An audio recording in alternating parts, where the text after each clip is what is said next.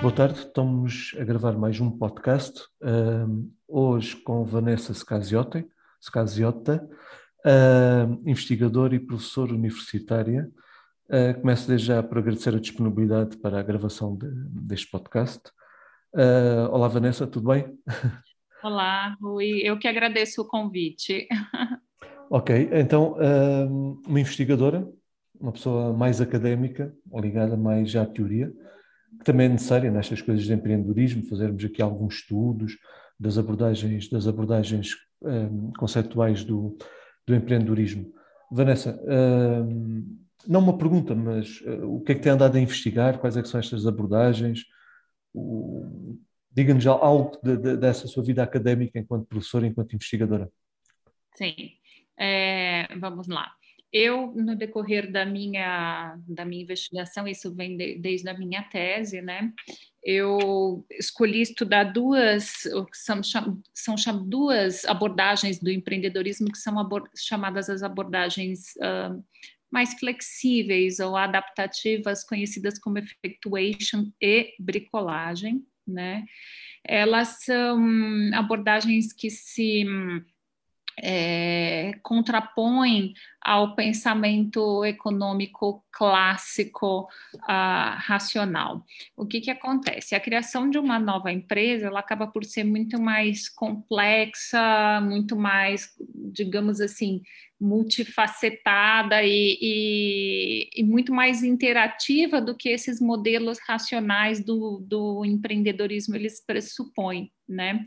O que, que é o modelo racional do, do empreendedorismo. É aquele modelo que, que enfim, a gente, é, que a gente conhece o que é ensinado, né? De que o empreendedor ele descobre uma oportunidade, tem uma oportunidade aí no mercado e ou ele cria uma oportunidade, né? Aqui a gente não vai discutir a origem da, da oportunidade, uhum. tem essa discussão na, na literatura, mas partamos do pressuposto que ele cria ou descobre uma oportunidade, daí ele começa a organizar todo um, um, um plano uh, para, enfim, fazer previsões de forma a adquirir os melhores recursos e organizar o, o negócio.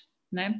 Só que o que tem se visto na prática, dada aquela primeira contextualização que eu fiz, é que essa, essa o, a, a, criação de uma nova empresa, né, ela é muito mais, uh, ela, é, ela é composta de, de muitas nuances, né? Primeiro porque você tem um, um, um, agente humano, né, uh, uh, ali por trás disso, e porque ela é dependente de todo um contexto. Então, não necessariamente o contexto ele vai fornecer para esse empreendedor todos os recursos que são necessários para ele perseguir essa oportunidade de uma forma estruturada, como pressupõe o modelo planejado, né? É, então, dessa forma, eu colocaria, por exemplo, effectuation e bricolagem, que são as duas abordagens que eu estudo dentro de um modo de ação ou uma abordagem mais flexível do empreendedorismo, enquanto a outra é a abordagem uh, planeada, né? É, ou seja, essas... uh, sim. Uh, de, um, de, uma forma bastante resumida, temos, temos aquele tipo de empreendedores que fazem todo um planeamento empreendedores, empresas, startups fazem todo um planeamento com base nos recursos que têm e temos aqueles que partem mais à aventura para, para fazer coisas, para fazer de forma diferente e vão depois sim, sim. à procura de recursos. É, e às vezes é a única chance que eles têm de, de empreender, né? Porque, veja, a, o que a literatura diz é que a abordagem planeada ela só é possível quando o, o empreendedor ele tem informações suficientes do, do ambiente. Então, quando ele é um ambiente de risco, é possível fazer uma previsão, um mercado que já está ali de repente mais estabelecido e enfim é, é possível sim é, se fazer alguma previsão, mas a, o que o, o, o empreendedorismo na, na, na, vida real ele acaba por ser muito mais marcado por uma escassez de recursos e por incerteza. E a incerteza aqui ela é diferente do risco porque ela está relacionada a problemas de falta de conhecimento. Então, às vezes, é a falta do conhecimento do empreendedor de lidar com os recursos, uh, os processos de negócio, é, enfim, é, faltam as, as, as, skills, né, as habilidades e as capacidades necessárias para operar os recursos. Uh, e, e, o que acontece é que eles acabam uh, por, por se não se desviar, mas adotar um caminho ou escolher um caminho muito ba mais baseado na flexibilidade na e na, na experimentação e começam a empreender a partir daquilo que eles têm em mãos, dos recursos disponíveis. Né? É, essas abordagens uh, flexíveis, elas falam que a ação empreendedora é muito mais colaborativa e adaptativa, justamente porque ela tem que lidar com a escassez de recurso, com a incerteza, com a com a em, em inglês o termo é liability of newness, é uma é uma não é deficiência, é uma fragilidade da empresa por ela ser nova, né? A gente sabe que as uhum. empresas mais novas são mais frágeis e muitas vezes eles têm que lidar com, com, com questões institucionais mais fortes, né? E, e esses uh, vazios que, que às vezes uh, uh, são causados por, por pelas instituições. Ia perguntar alguma coisa, Rui? Não, não, por acaso não. por acaso tá. não. Mas, mas hum, agora uma pergunta mais pessoal, talvez estava-me aqui a lembrar. Uh, em termos de inovação, qual é que será mais fácil? Qual das abordagens será mais fácil ter, ter, ter a componente inovadora do empreendedor, ou desenvolver essa componente inovadora? Uh, Para mim, sem dúvida, tanto uma, tanto a effectuation quanto a bricolagem, elas são muito mais, uh, mais uh, como que eu vou dizer, propensas ou mais prováveis de trazer inovações, porque elas são justamente focadas naquilo que é, é, é tem, tem uma parte da literatura que diz que quando você não tem recurso, a vida te obriga a ser criativo, né? É, então, eles acabam por inovar, ao meu ver. Eu não vou dizer que no modo planeado não exista inovação, porque, enfim, dentro de grandes, a, a, partir do momento que o negócio cresce e dentro de grandes corporações existem inovações que são feitas dentro de projetos totalmente planeados, né? Mas se a gente fala do, da, da, vida real, assim, né, dos empreendedores aqui, da, das empresas menores, enfim, do que a gente vê no, no cotidiano, é, eu vejo que há uma probabilidade muito maior de inovar usando uh, esses dois, os modos de ação flexíveis, né? É, o que, que acontece? Geralmente esses empreendedores eles acabam por ter uma visão, como não tem recurso, eles são obrigados a, a descobrir novos serviços para aquilo que eles têm na mão, uh, ou uh, aprender através das, das, redes, redes de relacionamentos, como usar os recursos. Então eles são, são, são pessoas que como que eu vou dizer, eles ah, no português, eu não sei se vocês têm essa palavra aqui no português de Portugal, eles cavucam o ou quando uma pessoa cava a, a, a sim, terra sim, sim, atrás de qualquer coisa, então eles cavucam o ambiente uhum. o tempo inteiro atrás de, de recurso e não necessariamente vão usar os recursos que são os recursos ótimos para uma determinada coisa, né? Eu posso dar um exemplo de um, de um caso que eu acompanhei no Brasil, que para mim é um caso típico de, de bricolagem, uma empresa que faz, sabe essa como se diz, esses um, mega hair, que faz extensão de cabelo. Sim, sim, sim, sim, extensões. Eu, eu, não sei se, enfim, já viu como se faz aquilo uh, aquilo é uma colinha e a cabeleireira vai e prende mecha por mecha, é, né? Uh, existe um rapaz no sul do, do país, ele trabalhava com, com numa, numa fazenda, mas enfim, a família perdeu tudo e eles tiveram que se adaptar à vida da cidade a esposa fez um curso de, de cabeleireira e foi trabalhar com isso. Trabalhava com isso ali na, na, na, num salãozinho arranjado dentro da casa dela, né? E ela perdia oito horas para fazer uma cabeça, né? Para trabalhar uma cabeça inteira. E ele ficou, ele fez o curso também, e ele inconformado com aquilo, o que que esse rapaz fez? Ele, na casa dele, ele falava, não, eu tenho que achar, ele, ele cismou que ele tinha que achar uma solução para aquele problema, eu tenho que melhorar esse processo. Enfim, acabou que esse rapaz juntou coisas que ele tinha em casa, tipo um ferro de passar roupa, um espremedor de batata, um monte de material, e desenvolveu uma máquina que ajudava a separar as mechas, né? E, e facilitava o processo da, da cola, né?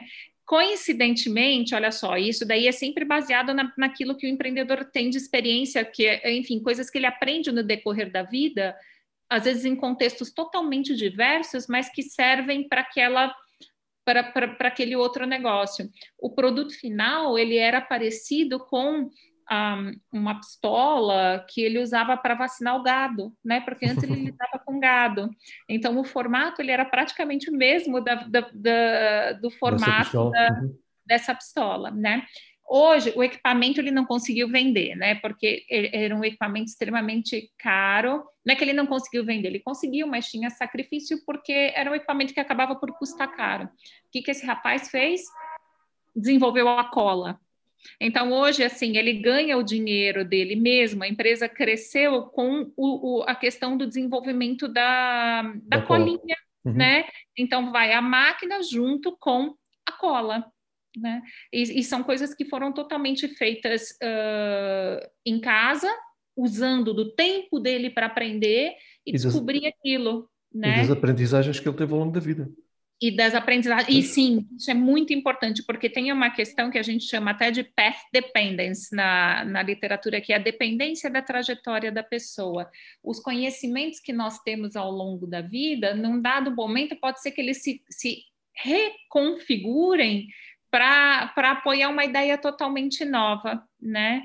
Como, como o caso que, enfim, é, é de uma empresa lá no Brasil da, que tem que fabrica uh, pranchas de surf, é a maior empresa da América Latina. O, o caso que eu comentei consigo antes dessa, dessa entrevista, é um outro caso mais ou menos nesse esquema. É, então, eles são uh, muito mais. Uh, uh, eles são muito mais dados à experimentação, né?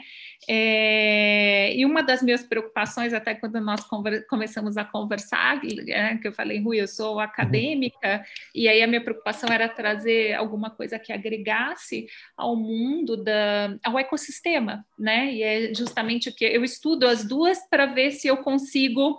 Uh, entender como os empreendedores se comportam, aí nós conseguiríamos modular e ensinar esses empreendedores a transitar entre as, as, porque aí nós chamamos de heurísticas, que são caminhos preferenciais de tomadas de decisão, decisão. que os sim, empreendedores sim, sim. têm, né?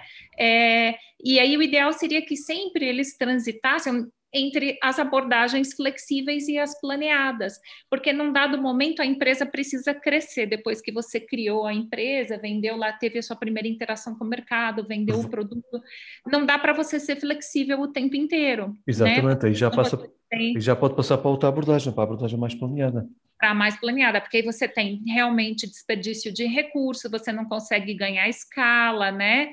É, e uma empresa, a gente sabe que pode ser que ela tenha várias fases no decorrer da vida dela de, de, de ela vai ter uma fase que tem a fase que ela começa, né, que é ali a criação da empresa, depois ela tem a fase que ela precisa se estruturar, interna, internalizar algumas rotinas e, e ganhar eficiência, e aí nessa fase uma abordagem planeada é extremamente válida, e pode ser que depois venham ciclos de crescimento empreendedor, ela tente um novo produto num claro, novo claro, mercado, serviço, e aí precisa né? inovar uhum. novamente. Pode ser que essa empresa ainda não seja uma corporação com, com, com sobra de recursos que permita trabalhar a inovação de uma maneira mais planeada. Aí pode ser que ela tenha que voltar a se comportar de uma maneira flexível.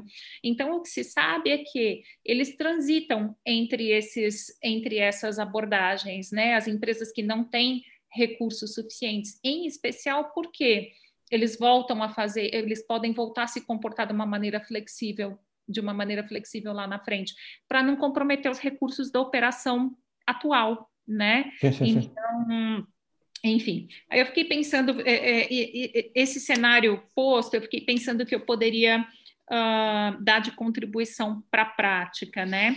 Como os estudos têm mostrado que eles aprendem a transitar, o que, que nós temos visto? Geralmente, quando eles entram, os empreendedores, os que entram, porque muitos desses não adentram o ecossistema, quando eles adentram o ecossistema, eles falam: ah, agora nós temos que aprender a falar a língua das startups, né? Como se eles entrassem num outro mundo, uhum. e daí eles passam, eles são ensinados a trabalhar e a pensar de uma forma um pouco mais uh, planeada.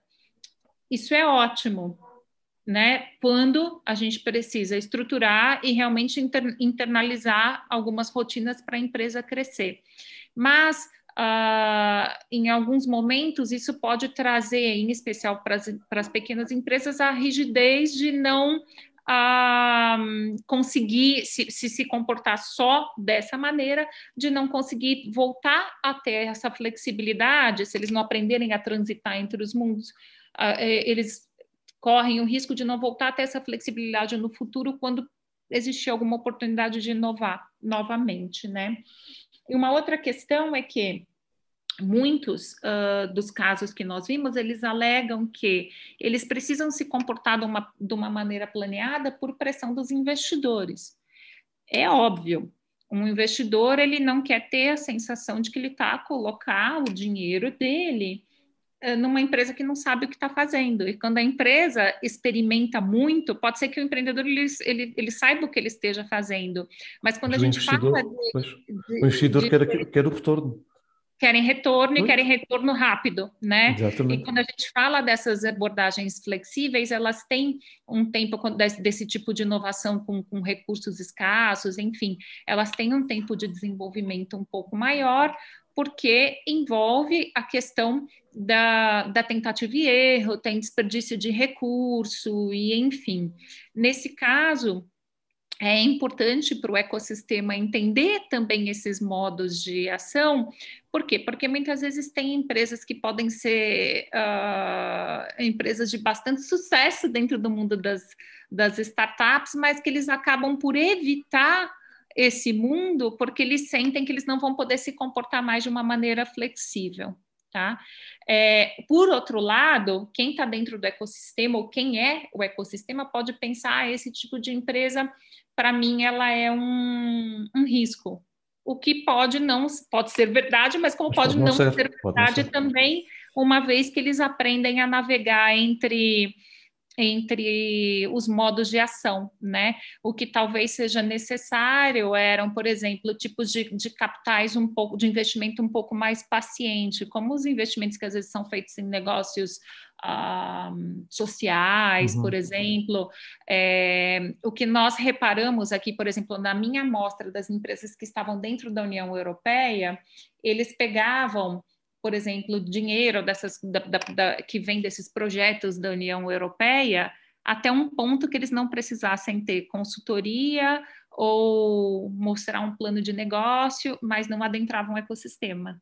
Né? É, e, e, até um ponto que eles pudessem, uma contrapartida que eles pudessem, porque eles pegavam tanto de dinheiro, depois tem a contrapartida, né?